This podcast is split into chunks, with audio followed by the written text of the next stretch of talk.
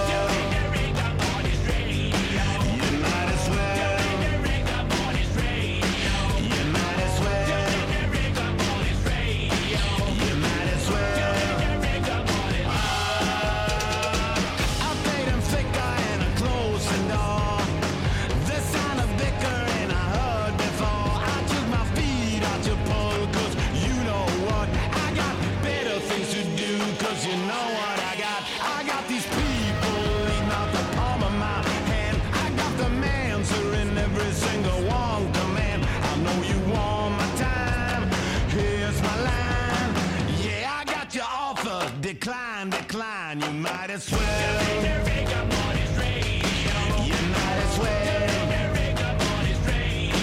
You might as well. You might as well.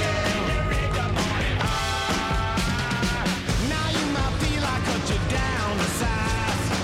Start at the top and cut a million miles. So turn the stewed observation.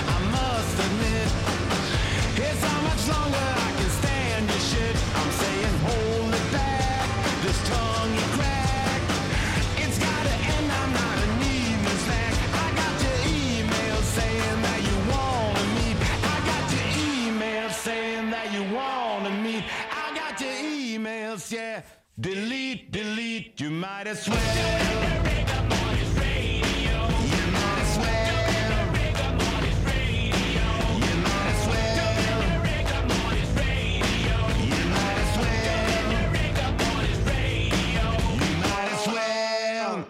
Sie hören die Bahn 2 Kulturwelt am Sonntag und wir landen jetzt bei den Salzburger Festspielen. Gestern Abend Premiere von Bertolt Brechts Der kaukasische Kreidekreis. Wobei die Ausgangssituation war wahrlich nicht einfach. Auf der einen Seite sind da die Nachkommen und Rechteverwalter von Bertolt Brecht, die penibel genau darauf achten, dass bei Inszenierungen von Brechtstücken die Auflagen eingehalten werden.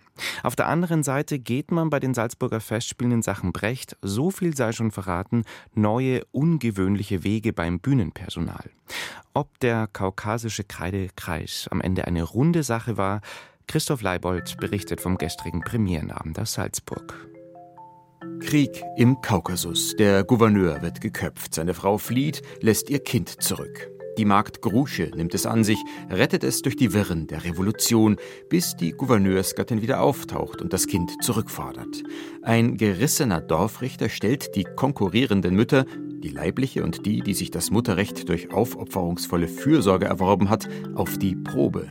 Er zeichnet einen Kreidekreis auf den Boden, stellt das Kind hinein und verfügt, diejenige, die den Knaben zu sich herauszieht, soll ihn bekommen. Yes, ich bin Hunde! Yes! Blutsbande, sagt die Fürstin triumphierend. So ist es. Blutbande. Die Grusche sagt. Ich wollte es nicht zerreißen. Die Gouverneurin zerrt den Kleinen zu sich. Grusche aber, gerade weil sie loslässt, stellt ihre Mutterliebe unter Beweis und bekommt das Kind zugesprochen. Bei Brecht bildet die Szene das Finale. Helgard Haug hat sie an den Anfang gestellt und, nun ja, umkreist diesen Kreidekreis-Entscheidungsmoment in Variationen. Neun Proben, wie Haug diese Szenen nennt, werden es am Ende sein.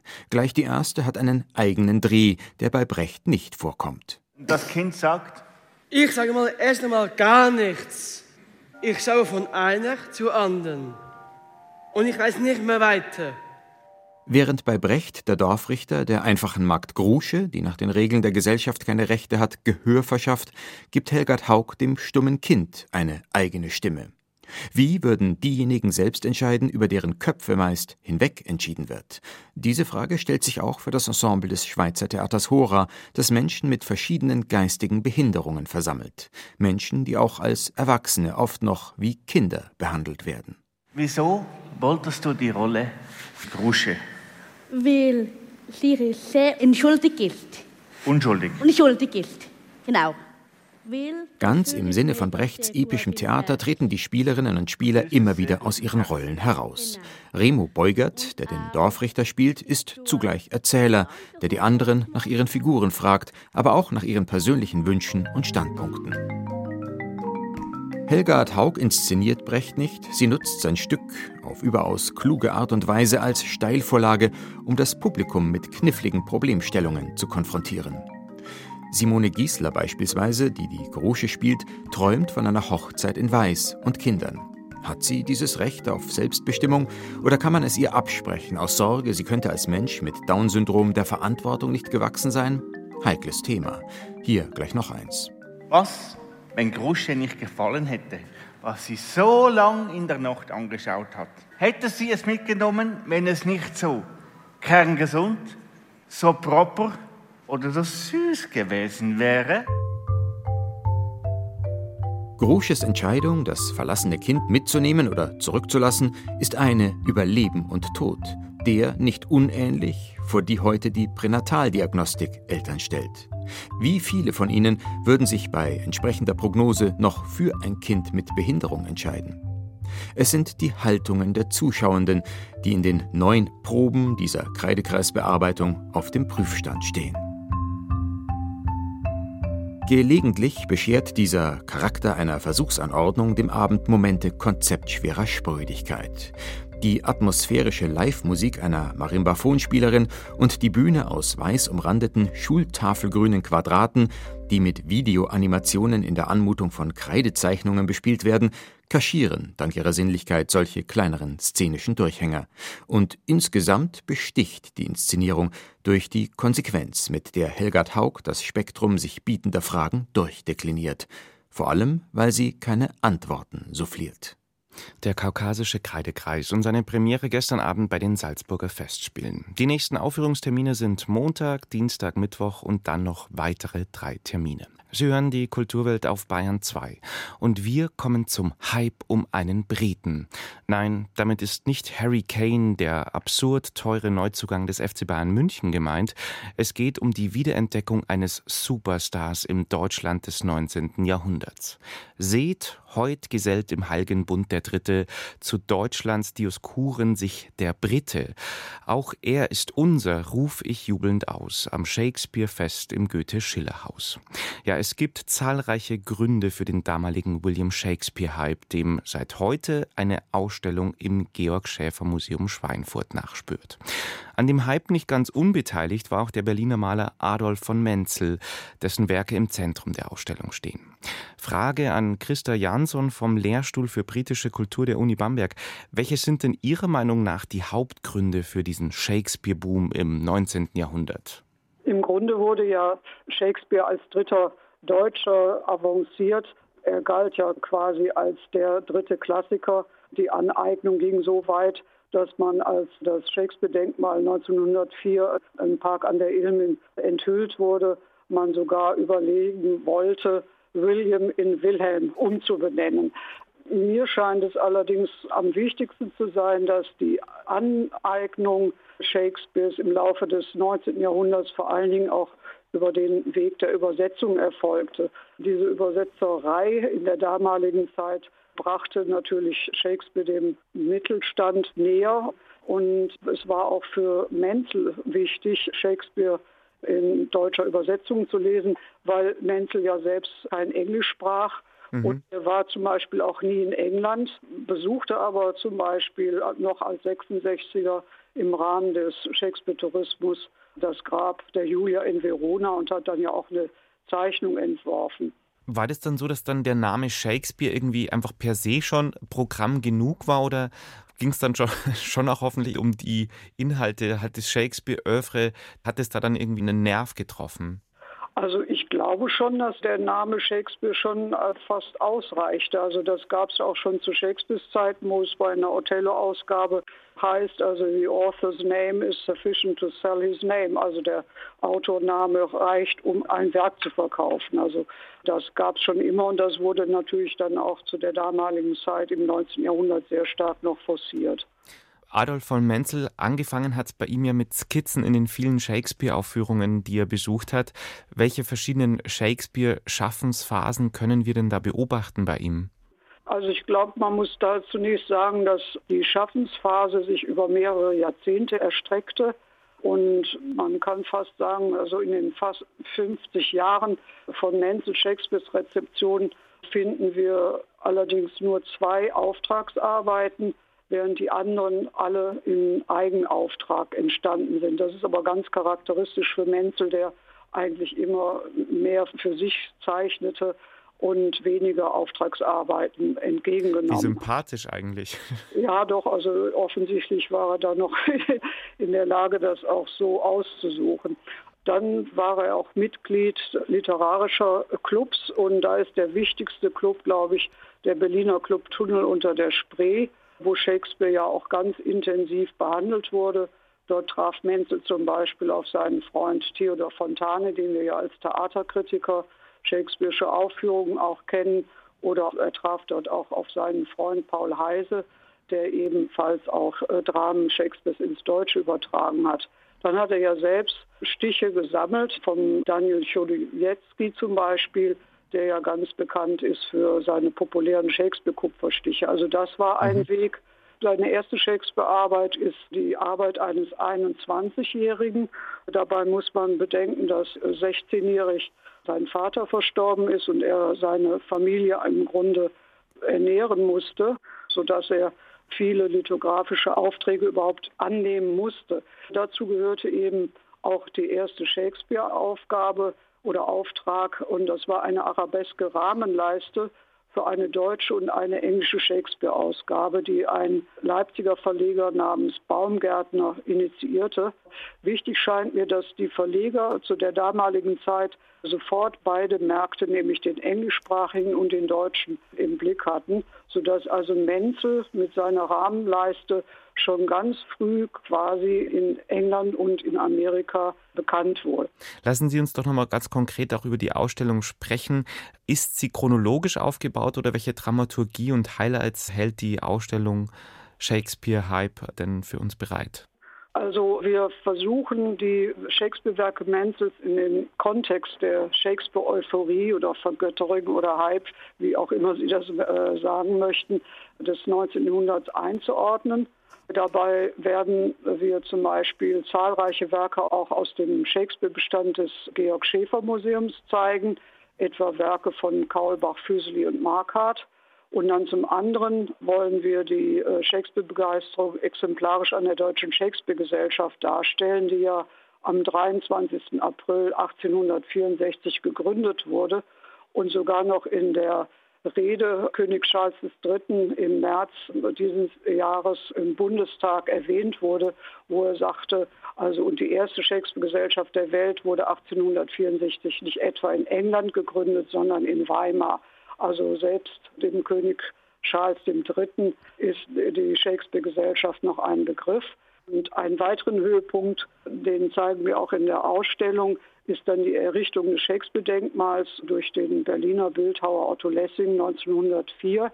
Er benutzte die sogenannte oder angebliche Darmstädter Totenmaske als Modell, die wir auch ausstellen. Und äh, damit wird quasi noch einmal Shakespeare als der deutsche Dichter in Form eines Denkmals dargestellt und als weiteren Aspekt der Shakespeare-Euphorie des 19. Jahrhunderts in die Ausstellung mit aufgenommen. Ich denke, wir sind jetzt hervorragend vorbereitet für Shakespeare-Hype im 19. Jahrhundert, die neue Ausstellung im Museum Georg Schäfer in Schweinfurt. Ja, und ab heute sind dem Hype Tür und Tor geöffnet. 13. August, also heute geht's los, bis 22. Oktober. Und ich sage ganz herzlich Dankeschön an Christa Jansson vom Lehrstuhl für britische Kultur an der Uni Bamberg. Vielen Dank fürs Gespräch. Ja, Jansson. bitte, bitte, hören. Und wir kommen hier in der Bayern 2 Kulturwelt zu einer Band, die wähnten wir auch schon im Museum, in der Sammlung ausgestorbener Rock'n'Roll-Bands nämlich, die immer schick in Anzug aufspielenden Hives aus Schweden. Ihre große Blütezeit hatten die Hives Anfang der Nullerjahre. 2012 dann das letzte Album. Bis jetzt. Nun melden sie sich zurück, die alten Schweden. Wir hören ein paar Takte vom neuen Album Stick It Up, heißt diese Nummer.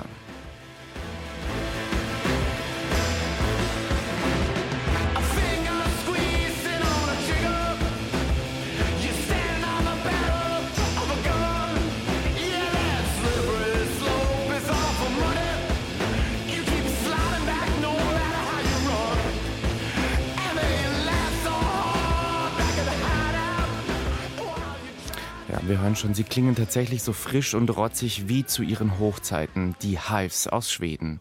Ritten mit auf der Erfolgswelle skandinavischer Rock'n'Roll-Bands Anfang der 2000er Jahre, wie zum Beispiel Mando Diao. The Death of Randy Fitzsimmons heißt das Comeback-Album der Hives. Und frage natürlich, wer ist dieser Randy Fitzsimmons? Antworten jetzt von Marcel Anders, der die Hives zum Interview getroffen hat. Der seltsame Titel impliziert auch den Grund für die lange Auszeit. Fitzsimmons soll der Hauptsongwriter der Band gewesen sein, der angeblich seinen eigenen Tod vorgetäuscht hat. Eine Räuberpistole der Marke Rock'n'Roll, der genau davon lebt, so Sänger Pelle Almquist. Es stimmt, was Tom Waits sagt. Jeder Künstler braucht eine spannende persönliche Legende. Und für mich sind Rock'n'Roller wie Superhelden. Für Pelle Almquist müssen Rockstars mehr als nur ganz normale Durchschnittstypen sein. Sie brauchen ein verrücktes alter Ego, eine Performance, die sie und ihre Songs erst richtig spannend macht, oder eine exzentrische Kunstfigur. Bei den Hives, die gerne im Smoking auftreten, war das 20 Jahre lang Randy Fitzsimmons, das unbekannte Genie hinter den Kulissen.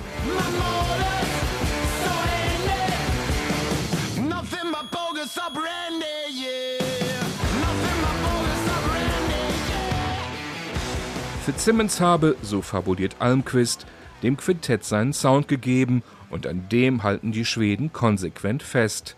Auch ihr sechstes Album ist eine Mischung aus Garagen, Punk und Glamrock, ACDC, Stooges, Ramones und New York Dolls. Mit energetisch kurzen Songs, mehrstimmigen Harmonien und griffigen Refrains. Eben rasant, rau, ruppig und nie zu kompliziert oder anspruchsvoll. Wir könnten auch anders, wollen das aber gar nicht, weil es nicht gut für uns wäre und sich wahrscheinlich auch nicht verkaufen würde. Insofern ging es uns um ein Album, das nicht zu erwachsen klingt, sondern so jugendlich und energetisch wie immer. Wir wollen ja keine Dire Straits Version von den Hives. We don't want to have like a Dire Straits version of the Hives.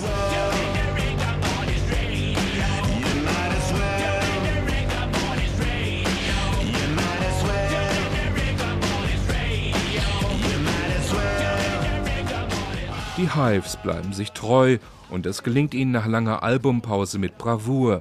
In knapp 32 Minuten preschen sie durch zwölf Stücke.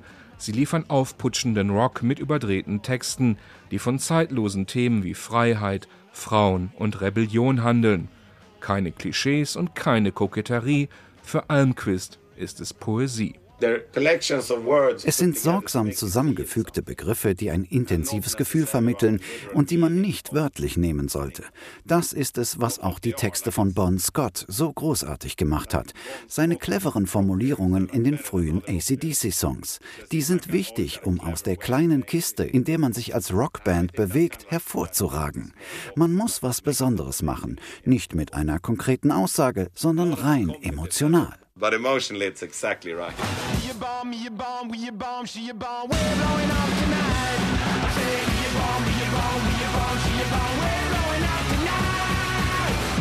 Songs wie The Bomb setzen auf Kinderreime, Comicsprache und die endlose Wiederholung von einprägsamen Schlagwörtern.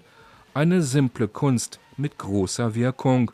Rock'n'Roll als Mittel zur Selbstwertsteigerung und zur Überwindung von Lethargie und schlechter Laune. Es geht darum, von ganz unten zu kommen und den Himmel zu stürmen. Und der Text, der das am besten schafft, findet sich im Rockklassiker Born to be Wild.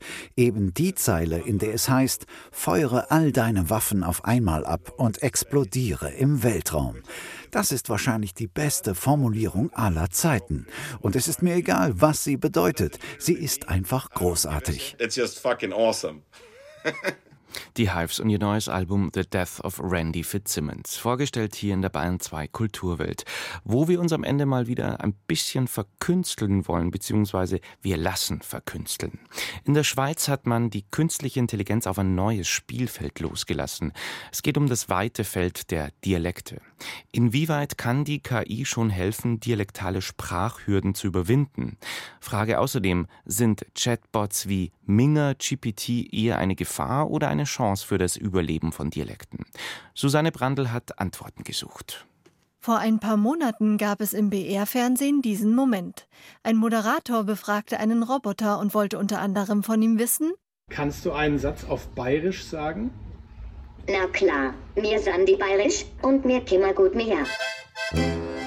Das Bayerisch dieses Roboters ist noch ziemlich ausbaufähig. Es wirkt seltsam, manchmal auch lustig, wenn die KI versagt. Wenn sie abweicht von dem, was menschlich ist, unserer Sprachkultur zum Beispiel. Denn wie wir reden, das ist individuell und Sprachmelodien ändern sich von Region zu Region. Selbst zwischen Berg und Tal variiert so mancher Dialekt. Eben diese regionalen Eigenheiten will sich die KI jetzt draufschaffen. Einige Dialekte kann sie bereits klassifizieren und verstehen. Zum Beispiel Schweizerdeutsch. Jan Derio, ein KI-Forscher aus Zürich, hat solch eine künstliche Intelligenz mitentwickelt. Da das Schweizerdeutsch aus sehr vielen verschiedenen Dialekten besteht, die untereinander sehr unterschiedlich sind, lag die Hauptchallenge bei uns darin, all diese Dialekte, die es gibt, oder so viele wie möglich abzudecken. Die Experten haben in verschiedenen Schweizer Kantonen 500 Stunden Audioaufnahmen gesammelt, mit denen sie ihre KI gefüttert haben. Jetzt kann sie zum Beispiel bei Sitzungen schweizerischer Unternehmen zuhören und dann die Sitzungsergebnisse ins Hochdeutsche verwandeln und schriftlich an deutsche Unternehmenspartner senden. Auch im Deutschen gibt es zahlreiche Dialekte. Ich schnack so aus mir dem Mund, wusste es, als mir das von Haden kommt. Natürlich, sagt Hermine, dazu ruhig lesen. Mäßig eine Wanne voll, so ein Kindskopf Gräse. Äh, wir Berliner, wir fragen uns auch nicht, ob wir was Falsches sagen. Wir haben es eben gesagt und dann hinterher können wir noch sagen, na gut, okay, nehmen wir es wieder zurück. Bayerisch ist natürlich auch dabei. Servus, ich bin Minga GPT, deine freundliche bayerische AI von der Stadt Minga und kann gern alle Fragen rund um Minga beantworten. Wie darf ich dir helfen? Das ist Minga GPT. Der Chatbot beantwortet Fragen rund um München in deftigem Schriftbayerisch. Den Dialekt hat das System eigenständig gelernt. Basis waren Texte im Netz.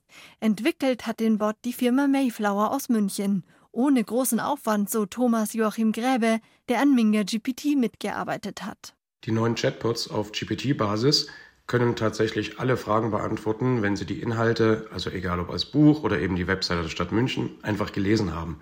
Bis jetzt musste man so einen Bot immer antrainieren.